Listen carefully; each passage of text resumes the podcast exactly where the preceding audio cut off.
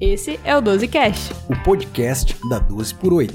Fala pessoal, aqui é Maria Júlia. Hoje eu tô acompanhada do Diandro para falar de um tema que eu tenho certeza que você achou muito estranho quando viu o título do episódio, lipoproteína A. Um negócio que a gente acaba não falando muito no nosso dia a dia, mas vocês logo vão entender o porquê que a gente puxou esse assunto.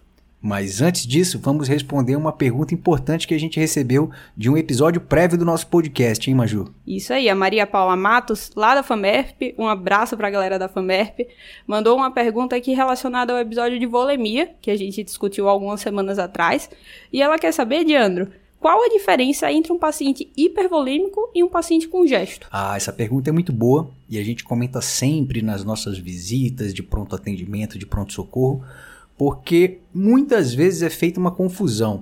Paciente que tem congestão pulmonar não necessariamente está hipervolêmico. A gente tem uma tendência a acreditar que congestão pulmonar é igual a hipervolemia, quando de fato isso não é verdadeiro. Por quê, Maju? Às vezes essa congestão pulmonar está acontecendo por um, um sistema que não está relacionado à hipervolemia per si Pode ser simplesmente uma sobrecarga pressórica de câmaras esquerdas e que está levando a um aumento da pressão capilar pulmonar com congestão pulmonar. Então é muito comum a gente estar tá diante de quadros de IC do tipo de novo, aquela IC aguda, uma primo descompensação, e que o paciente apresenta com congestão pulmonar porque está tendo uma sobrecarga pressórica aguda, por exemplo, diante de um choque cardiogênico após um infarto de parede anterior extensa. Então não confundam hipervolemia não é sinônimo de congestão pulmonar, ou melhor, o contrário, congestão pulmonar não é sinônimo de hipervolemia. Você tem que sempre avaliar se tem sobrecarga pressórica ou sobrecarga de volume, ou às vezes a combinação de ambas. Muito bom, Diandro. Ou seja, puxando para o dia a dia, não é esperar o paciente estar tá com aquele edema maleolar para você pensar que o cara pode estar tá com gesto no pulmão, né? Uma coisa não necessariamente está associada Exatamente, à outra. Exatamente, Maju, a tua pau. Bom, então, voltando para o tema aqui do nosso episódio, agradecer mais uma vez aqui a participação da nossa seguidora, mas a gente vai falar da lipoproteína A. Então, só fazendo um, um, sumário rápido do que a gente vai falar nos próximos minutos, vamos falar primeiro da definição, o que é essa lipoproteína, quando é que a gente deve dosar ela, por que é que a gente está discutindo isso, isso que eu acho que é por isso que você começou a ouvir esse episódio, né? E finalmente falar do tratamento e das direções futuras. Mas a real, Diandro, é que essa é uma lipoproteína que vem sendo muito discutida hoje em dia e creio eu que pro futuro aí da, do tratamento da dislipidemia é uma coisa que vai pegar muito, né? Com certeza. Digamos que seja nosso calcanhar de Aquiles, sem qualquer referência à lesão de Aquiles, mas é uma, é, é, ainda é algo que a gente não tem uma solução, como vocês vão bem entender, que seja muito efetiva, que seja eficiente mas que a gente já tem que entender o que, que acontece em relação à lipoproteína A e a importância da gente conhecer um pouquinho mais sobre ela. Exatamente. Então, só definindo primeiro, a lipoproteína A, ela é uma carreadora de colesterol, né, Diandro? Exato. A diferença dela pro LDL normal e pro HDL? Se você parar para pensar, muita gente confunde, sabe, Maju, achando que a lipoproteína A é, é a mesma coisa que a polipoproteína A. Não é. Então, eu vou até falar de uma forma que fique fácil para quem está ouvindo. A gente está falando da lipoproteína, abre parênteses, A minúsculo, fecha parênteses. ou seja, lipoproteína Azinho ou LPA, como a gente costuma falar de uma maneira mais prática. Ela não é o mesmo que a gente tem em relação à apolipoproteína A. Para quem bem lembra do estudo Interheart e Interstroke, sabe que a apolipoproteína A está relacionada a bons é, efeitos protetores cardiovasculares. Aqui a gente não está falando de proteção, a gente está falando justamente de uma lipoproteína que transporta o colesterol, como você bem falou, e ela, é, ela, ela consiste em um tipo LDL e duas proteínas conhecidas como ApoB, que vocês já conhecem, e ApoA, sendo que esse A é minúsculo dentro do parênteses, não é a apolipoproteína A. E o que, que tem de interessante sobre ela, Maju? Que desde a década de 60 para 70, quando ela foi descrita, começaram a se observar que pacientes que tinham essa lipoproteína A, LPA, mais elevada, também estavam associados a quadros de eventos cardiovasculares. E questionou: será que essa LPA tem associação com doença cardiovascular, com evento cardíaco maior? Ou seja, né, Diandro, só resumindo aí tudo, saindo um pouquinho da bioquímica, que tem gente que já tá ficando meio arrepiada lembrando dos primeiros períodos da faculdade, mas em resumo, é semelhante aí ao colesterol, ela é carreadora de colesterol, mas na hora da nossa análise clínica, ela vai fazer tão mal quanto, por exemplo, um LDL. Ela é formadora de placa aterosclerótica, em outras palavras, né? Exatamente. E o detalhe, Maju, a gente tem evidências disso através de estudos com randomização mendeliana, algo que é para outro assunto, para outro bate-papo. Eita, Mas, meu Deus. é- Randomização mendeliana. É. Pessoal, não desista ainda, tá? Lem- Lembrei do vestibular agora. Mas assim. Maju, não é somente doença aterosclerótica, né? A gente vem tendo estudos revelando a associação da LPA também com fibrilação atrial e estenose aórtica. Veja só, algo que a gente nunca pensou, né? Será que lipoproteína LPA tem associação com estenose aórtica? E aparentemente sim, tem estudos demonstrando isso cada vez mais, essa, mais forte essa associação. Perfeito, Leandro, muito bom. Então, assim, é um lípide que a gente sabe que vai estar associado não só à placa aterosclerótica, então, FA, estenose aórtica calcífica, mas a pergunta que fica e o que eu sei que tá passando na cabeça do ouvinte é, sim, beleza, e quando é que eu vou dosar? Ninguém nunca me mandou dosar esse negócio. Mas a real e o que tem trazido tanto à tona a lipoproteína A para discussão hoje é que tem se percebido que ela tem uma característica muito genética. Isso aí que você falou mendeliano, e já vem as ervilhas na cabeça e tudo mais. Mas na verdade, o que acontece é que quem tem lipoproteína A elevada geralmente nasceu com essa lipoproteína A elevada. Então, o que tem se sugerido nos principais estudos e nas principais recomendações né, da ECC, da própria Sociedade Europeia, da Sociedade Canadense, tem se falado de dosar uma vez na vida, você consegue reconhecer aquela pessoa que tem a lipoproteína A mais elevada e já começar o tratamento que a gente vai, che- vai chegar mais na frente.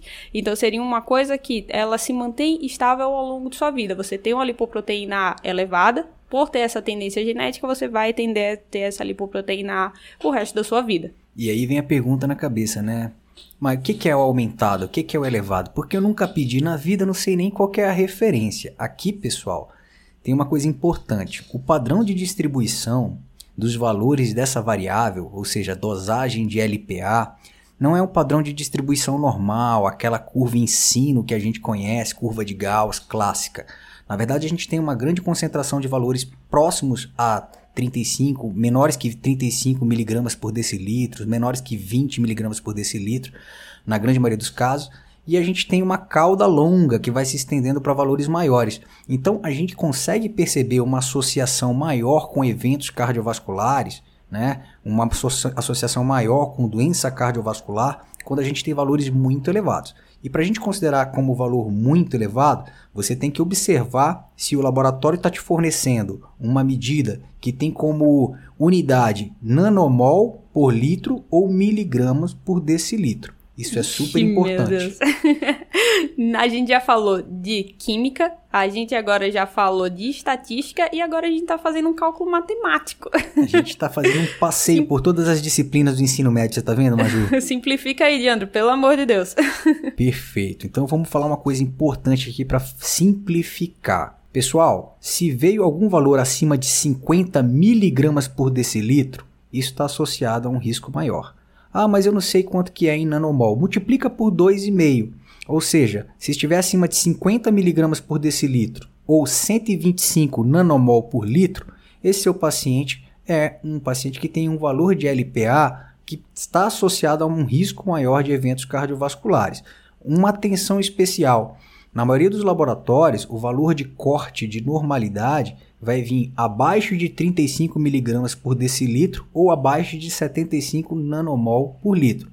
Então, às vezes, pessoal, seu paciente vai ter um valor que está acima do valor considerado como normal, mas não necessariamente está acima daquele valor que é considerado como corte, que tem maior associação com eventos cardiovasculares. Para ficar na cabeça, 50 miligramas por decilitro, acima disso, maior associação com eventos cardiovasculares, ou acima de 125 nanomol por litro. Acho que agora foi, hein? Agora foi, eu acho que agora realmente ficou claro. Então, só dando uma recapitulada pro pessoal que dormiu um pouquinho na parte da estatística e matemática. Em resumo, a lipoproteína A vai ser uma carreadora de colesteróis associadas aí à placa aterosclerótica e outros eventos adversos como FA, estenose aórtica calcífica. Ela geralmente é estável durante toda a vida da pessoa, então normalmente só precisa ser dosada uma vez. E o seu valor de corte que a gente tem até o momento é 50 miligramas por decilitro.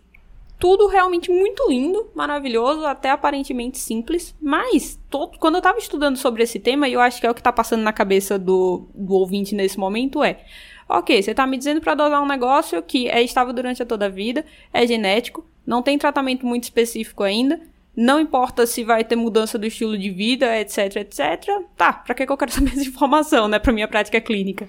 Exato, Maju. Tem três bons motivos pra gente dosar LPA pelo menos uma vez na vida.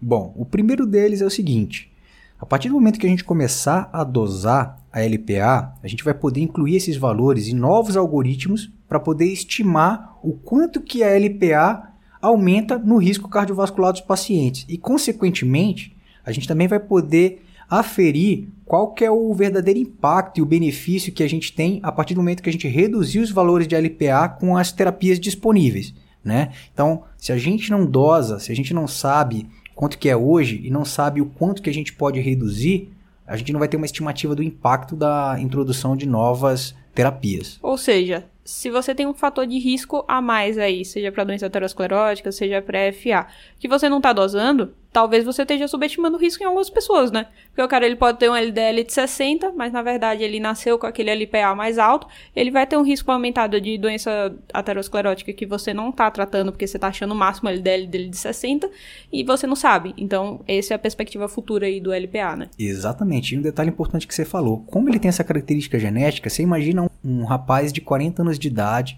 que já nasceu com LPA elevada, né?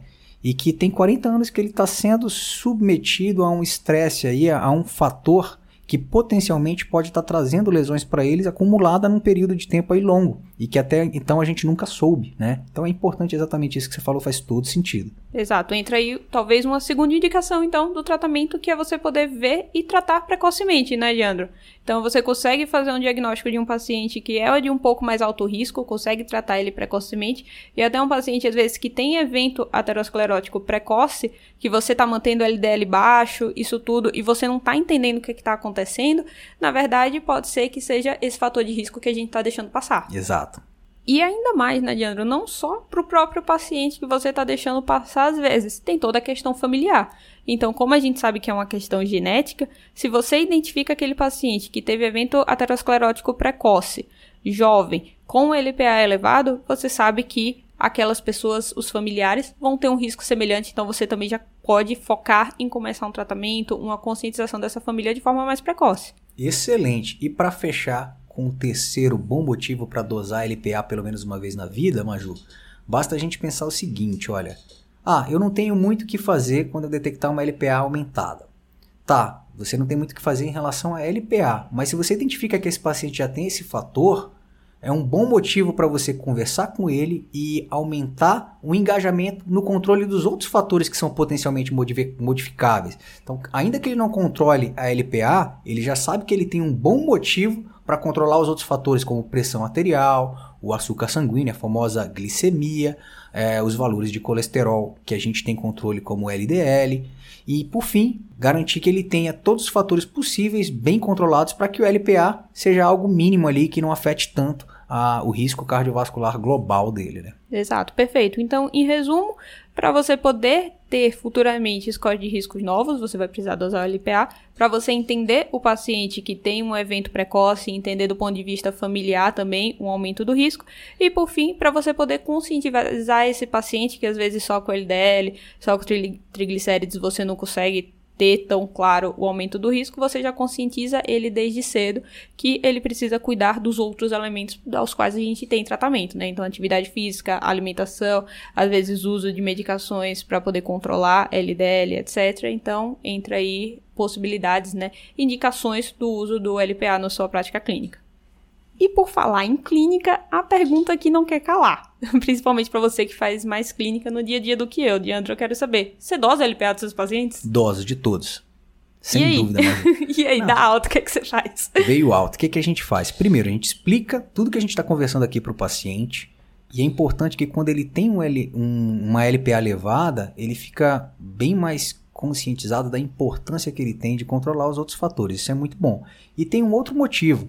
A partir do momento que eu já consigo mapear esses meus pacientes que têm LPA aumentadas, eu consigo ter dentro do meu cadastro de pacientes aquele grupo de pacientes que no futuro podem se beneficiar de uma terapia dirigida para eles ali. Então eu já consigo saber quem lá na frente pode receber um auxílio de novas terapias. Isso é importante, que a gente não vai perder muito tempo em relação a isso quando tiver uma droga eficaz e segura. Perfeito. Então, assim, deu para entender só tirando a dúvida que tem muitos ouvintes que são residentes, ainda que não tem tanto a prática do dia a dia, muitas vezes até fora do SUS, só para entender, se você olha a nossa diretriz propriamente dita de dislipidemia, ela não vai recomendar você dosar o LPA. Isso, essa é uma recomendação, e você vai ver pelo título do podcast que fala do presente e do futuro, é uma recomendação que tem crescido muito nas diretrizes europeias, nas diretrizes americanas. Cre cremos que nos próximos, é, nas próximas diretrizes de dislipidemia brasileiras deve ser um tema que vem a ser abordado, né? Mas ainda formalmente falando, escrito lá, não vai ter essa indicação, mas como a gente disse, pode ser uma coisa muito útil para sua prática clínica, para a conscientização do seu paciente, né?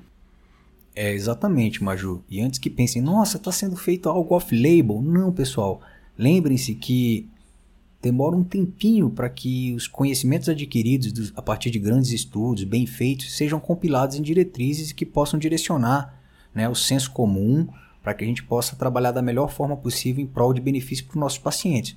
Mas antes que isso aconteça, a gente pode sim, a partir de bons estudos, refinar nossa conduta para entregar o que tem de melhor para o paciente. E nesse contexto, Maju, a gente tem alguns estudos na, na abordando a LPA, Exatamente, Diandro. São muitos estudos, assim, muitos registros, estudos observacionais e até alguns subestudos, né, de grandes estudos de drogas que a gente tem. Um desses registros foi um registro feito na cidade de Copenhague, que foi com mais de 9 mil pacientes, que mostrou um aumento do risco de infarto nos pacientes que tinham LPA elevada no segmento durante um longo período.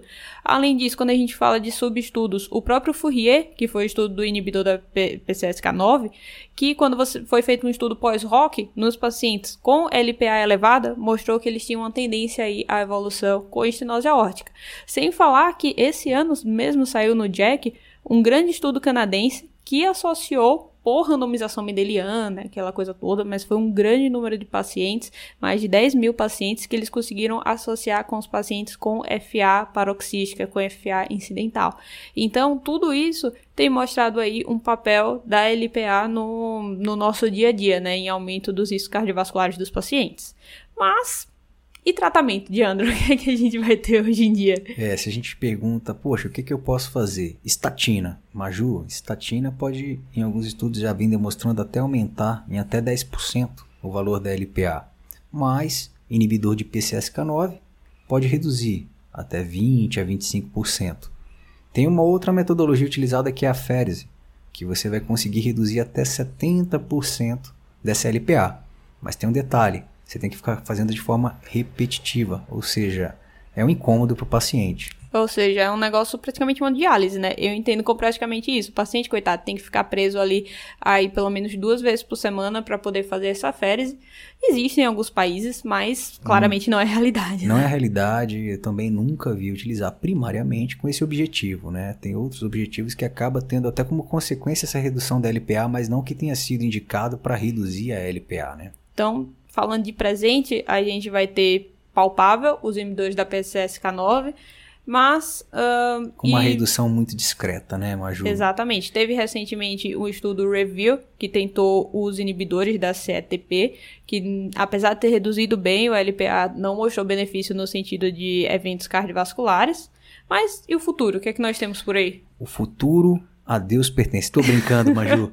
A gente sabe que tem algumas drogas sendo desenvolvidas, né, já em fase 3 de avaliação dos estudos clínicos randomizados, e que o objetivo principal delas é silenciar os genes que estão associados à produção de LPA.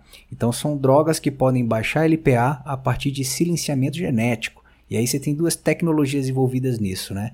A gente não vai entrar em detalhe, mas tem antisense oligonucleotides, que é o ASO, e tem o Short, short Interfering RNAs, que é chamado de CIRNA. Então, essas duas técnicas, aí, essas duas possibilidades de tratamento farmacológico podem, através de silenciamento genético, reduzir a dosagem de LPA. Então, tem dois estudos aí que são promissores. Um deles se chama Horizons, que já está tá na fase 3. Nome sugestivo, hein? É, um nome sugestivo e que utiliza a técnica ASO, Antisense Oligonucleotides, e tem um outro estudo que quem tiver interesse pode procurar também, que é o Apollo, que também parece ser promissor. Vamos ver o que vai vir pela frente aí. Exato, muito bom, Diandro. Eu acho que deu pra gente resumir bem o que sabemos da LPA no momento. A gente resolveu trazer esse tema pro podcast dessa semana, muito para abrir os olhos pra gente ver que dá para pensar um pouquinho fora do que tem escrito ali claramente nas diretrizes, olhar o que a gente tem de evidência científica e do que está por vir, né? Para trazer um tratamento, é, um tratamento não, né? Infelizmente ainda não tem o tratamento, mas trazer uma avaliação que vai trazer benefício no paciente desde que sendo feita de forma precoce. Perfeito, Majuri. Só deixando todo, muito, todo mundo muito alinhado, a gente está falando de terapias que podem reduzir a LPA, ou seja, que não é um, um desfecho duro, né? Você reduzir um valor como esse, se você considera a LPA uma surrogate, né? uma, uma variável substituta, a gente tem que ter certeza que reduzindo essa LPA você está reduzindo o evento cardiovascular, que o objetivo principal é esse. De nada adianta reduzir a LPA, colocar para valores abaixo de 50 mg por decilitro, 10 mg por decilitro, se isso não for traduzido em benefício clínico, né? Isso é muito importante, tá, pessoal? Exato. Bom, resumindo aí em uma frase o que a gente traz nesse podcast é é uma dosagem de um, de um fator de risco a mais para você entender o seu paciente, para você entender o que você precisa orientar esse paciente. Se isso um dia vai ter tratamento e benefício aí de mortalidade, como você disse, o futuro a Deus pertence. Saberemos. E aparentemente é cientistas, né? Mas, Sim. mas logo logo a gente vai saber, mas fica essa dica, dosar o LPA pelo menos uma vez para você poder entender melhor o seu paciente e os fatores de risco dele. Excelente, Maju. Obrigado mais uma vez pela oportunidade de participar aqui com você desse bate-papo e espero que a gente tenha outros bate-papos tão interessantes como o que a gente teve hoje, tá? E agradeço a todos que ouviram aqui até o final. Como vocês viram, ouviram lá no início, mandem dúvidas pra gente, a gente vai ter a oportunidade de responder, seja diretamente lá no Instagram ou no nosso e-mail, ou até mesmo aqui no, no podcast quando a gente achar que é uma dúvida que é de muitas pessoas. Sigam a gente no Spotify, clica lá no sininho que você não vai perder nenhum episódio. Um abraço, pessoal. Um abraço.